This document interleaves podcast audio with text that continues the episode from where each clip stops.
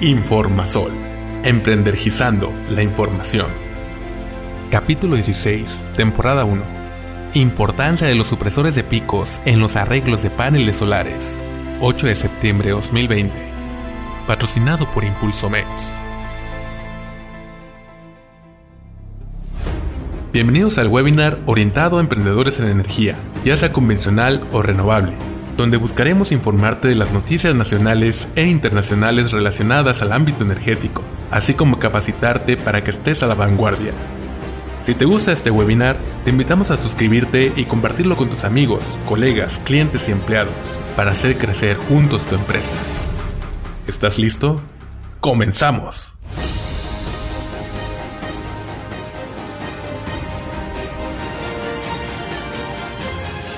Y ahora, las noticias de la semana. Desarrolla nuevos paneles solares con eficiencia récord en Rusia. Una nueva tecnología desarrollada en la Universidad de Electrotécnica de San Petersburgo de células fotovoltaicas permite elevar la eficiencia de los paneles solares hasta nuevos valores. La tecnología está basada en los sustratos de silicio crecidos con una combinación de técnicas, entre ellas la epitaxia híbrida, equipo de Bill Gates crea un reactor nuclear capaz de almacenar energía y así complementar la variabilidad de los renovables. TerraPower, empresa de Bill Gates, y GE Hitachi Nuclear Energy han lanzado el reactor Natrium, que está basado en la tecnología utilizada en la generación solar térmica estos reactores están diseñados para proporcionar energía firme y flexible que se integra a la perfección en redes eléctricas con altas penetraciones de energías renovables. Bartlett descarta apagones por recortes presupuestales. CFE va por buen camino, asegura. El director de Comisión Federal de Electricidad, Manuel Bartlett, descartó que se vayan a dar apagones debido a los recortes presupuestales y la situación económica que sufre el país. Menciona que la CFE va muy bien, es una empresa muy grande, la más grande del país, y ha funcionado en la pandemia de forma impecable. Pérdidas de energía eléctrica aumentan en el primer semestre del año. Las pérdidas de energía eléctrica entre robo y problemas derivados del propio sistema eléctrico aumentaron del 10.97% sobre total de ventas en diciembre de 2019 a 11.42% en junio de este año, reconoció Comisión Federal de Electricidad. Parte de estos resultados, explica CFE, se deben a la contracción económica y a la reducción en las ventas de electricidad por el COVID-19. Listo, estás actualizado en noticias. Antes de iniciar, te recordamos que tendremos cursos en las siguientes fechas 2020. Sistemas interconectados. Zacatecas, 11 y 12 de septiembre.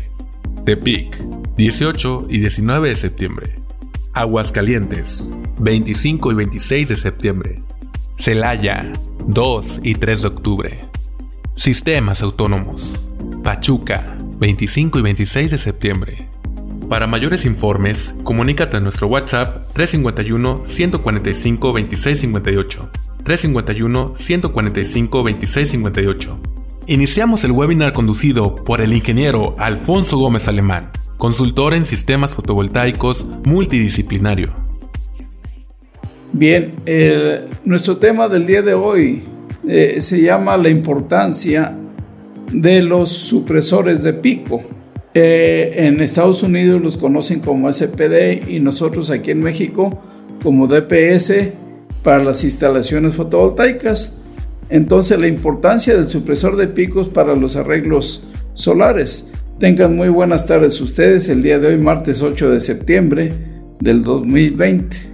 Vamos a, analizar, la importancia, por lo tanto, de instalar estos sistemas, estos dispositivos en las instalaciones solares. Y bien, eh, la información que ahorita estaremos dando es también para el podcast de información genérica y pues iniciamos como tal. Eh, los supresores de pico o conocidos como dispositivos de protección contra sobretensiones son fundamentales en las instalaciones solares. La razón es proteger dichas instalaciones del lado de la corriente directa y también protegerlas del lado de la corriente alterna. Del lado de la corriente alterna porque pues tenemos descargas atmosféricas y del lado de la corriente alterna porque hay sobretensiones que vienen de la red. Así que del lado de la corriente directa debemos instalar estos supresores de pico debido a que desconocemos el momento en que pudiese haber alguna descarga eléctrica atmosférica. ¿Y por qué suceden esas descargas atmosféricas a la Tierra? Bueno, se debe a que el suelo está normalmente cargado de electricidad negativa y las gotas de agua contenidas en las nubes tienen carga eléctrica positiva normalmente. También el aire está cargado con electricidad negativa. Entonces las densidades de las cargas pueden ir incrementándose y generar una concentración elevada de cargas y en el choque de la carga positiva con la carga negativa puede suceder que se produzca un cortocircuito, es decir, una descarga eléctrica convertida en relámpago y rayo. O también no puede existir el relámpago, pero sí el rayo que a veces no lo alcanzamos a notar. La descarga atmosférica, conocida como rayo, pues es la igualación violenta de cargas de un campo eléctrico que se crea en el aire o entre las nubes con la Tierra. Y lo más común, siendo el 90% de los rayos detectados, vienen del aire o de nubes cargadas negativamente hacia la Tierra. Y si en la Tierra tenemos elementos de buena conductividad como es el aluminio, hace que se aumente la carga y se forman potenciales de hasta 300 megavoltios entre en la atmósfera, los aluminios o la Tierra y la descarga se forma creando una tormenta eléctrica. ¿Por qué es esto? Pues siempre hay electricidad libre en el aire y en las nubes y actúa por inducción sobre la Tierra y los dispositivos metálicos electromagnéticos. Eh, los científicos han demostrado que siempre hay electricidad libre en la atmósfera. Entonces a veces es negativa, otra vez es positiva, pero la mayoría de las veces en general es positiva y la intensidad de esa electricidad libre es mayor a mediodía que por la mañana o la noche y es mayor en invierno que en verano y actúa por inducción sobre la Tierra y sobre los dispositivos electromagnéticos y también en los materiales de alta conductividad. El aire sobre la superficie de la Tierra entonces está por lo general durante un buen tiempo electrificado positivamente, o al menos es positivo con respecto a la superficie terrestre. Además, la presencia de partes eléctricas en la atmósfera, debido a la acumulación de esas enormes cargas, esa densidad de cargas estáticas de corriente, que se están generando probablemente por fricción del aire entre sus partículas y eso hace que se formen diversos fenómenos que se representan como un rayo. Otras causas que producen la electricidad en la atmósfera pues son la evaporación desde la superficie de la Tierra o los cambios químicos que tienen lugar sobre la misma superficie y la expansión y condensación por la variación de la temperatura en la atmósfera y la humedad contenida en ella. Si el aire estuviera 100% seco, se reduce la oportunidad de crear cargas densamente cargadas, valga la redundancia, con, el, con las cargas positivas o las negativas. ¿Cómo podemos eliminar que esas descargas atmosféricas no lleguen a nuestros paneles solares? Porque los paneles solares pues estarán ahí expuestos en el ambiente a recibir esas descargas del aire. Pues eh, la solución lo encontraron los expertos de los sistemas solares y se dan cuenta que los supresores de pico que ya se utilizaban en la corriente alterna, diseñados y adecuados para la corriente directa, pues son capaces entonces de detener estas descargas que, que vienen de la atmósfera, descargas como los relámpagos de la nube que van a la Tierra y que forman pues un circuito eléctrico y por lo tanto pues la forma adecuada para los sistemas del lado de la corriente directa es la instalación de un supresor de pico. Y entonces, una vez que sabemos que esas descargas provienen de la atmósfera cargada eléctricamente, pues esa atmósfera cargada eléctricamente se está moviendo a través de la Tierra como corrientes eléctricas que son creadas desde la ionosfera y quien la forma pues es el Sol. El Sol está creando esas cargas eléctricas y por consecuencia, por la diferencia de densidades, está ocurriendo corrientes eléctricas que se van moviendo a través de los diferentes lugares de la Tierra y por lo tanto nosotros al instalar un supresor de picos también se le llama supresor de sobretensión transitorio. Hace entonces este que lo podamos instalar para que pueda funcionar un equipo eléctrico y evitar que presente elevaciones repentinas y peligrosas de voltaje en cuestión de milisegundos, que son muy riesgosos para el funcionamiento de los equipos solares.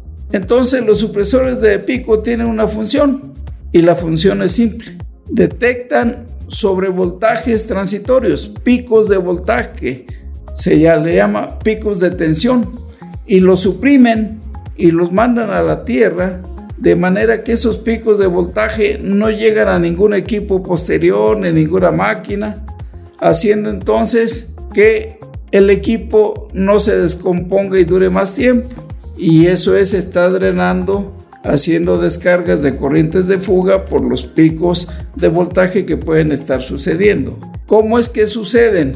Pues suceden durante todo el día que hay, que hay sol y son a veces pequeños rayos, pequeñas variaciones de interferencia electrostática que no nos damos cuenta y se van acumulando día tras día. Y eso hace que si no tuviéramos un supresor de picos, poco a poco se iría dañando sobre todo el inversor, ya que el inversor cuenta con sistemas electrónicos muy delicados y resienten cualquier variación leve de la tensión que están recibiendo. Y por lo tanto, si tenemos instalados un supresor de pico, del lado de la corriente directa, pues vamos a evitar, vamos a prevenir que nuestros inversores eh, se lleguen a dañar por la falta de este dispositivo que nos separa fácilmente toda corriente de fuga. Antes de, antes de, ahorita vamos a continuar, nada más mientras continuamos en un momento, quiero informarles que en el comercio le van a les van a vender los reguladores. ¿Qué es un regulador? Un hablando de, la tensión, un regulador de tensión o regulador de voltaje, pues es un dispositivo electrónico diseñado para mantener un nivel de voltaje constante. Y los usos que tenemos con ellos es también para detectar variaciones de voltaje que la suministra un alternador. Y de manera que cuando llega a valores elevados o muy bajos se mantenga dicho voltaje y entonces nada tiene que ver un regulador con un supresor de picos, son diferentes. Y si lo queremos comparar con un no, un no break, pues recordemos que un no break, pues yo le llamo como que es un salvavidas eléctrico que cuando de repente se va la energía, pues el no break nos va a proveer de electricidad a los aparatos que se tengan conectados pues gracias a sus baterías internas que son recargables y que se va, van a hacer que se mantenga la tensión. Tampoco tiene que ver con un supresor de picos. Eso es lo más importante. Entonces, los supresores de pico pues, nos van a servir principalmente para la protección con la, contra los cortocircuitos por las descargas atmosféricas del lado de la corriente directa. Y del lado de la corriente alterna nos va a proteger también a los mismos equipos y va a proteger a las cargas de los circuitos de los domicilios eh, por el lado de la, de la corriente alterna para mandar a corriente de fuga toda variación que traigan las líneas de la red. Y en la siguiente diapositiva pues es para decirles que hemos terminado esta parte de la importancia del supresor de picos con la siguiente frase. El 90% del éxito de nosotros se va a basar y se basa en insistir, insistir e insistir. De mi parte, muchas gracias. Hemos llegado al final de este episodio.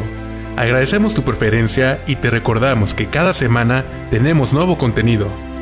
Te recordamos nuestro WhatsApp 351-145-2658 por si tienes alguna duda o requieres apoyo.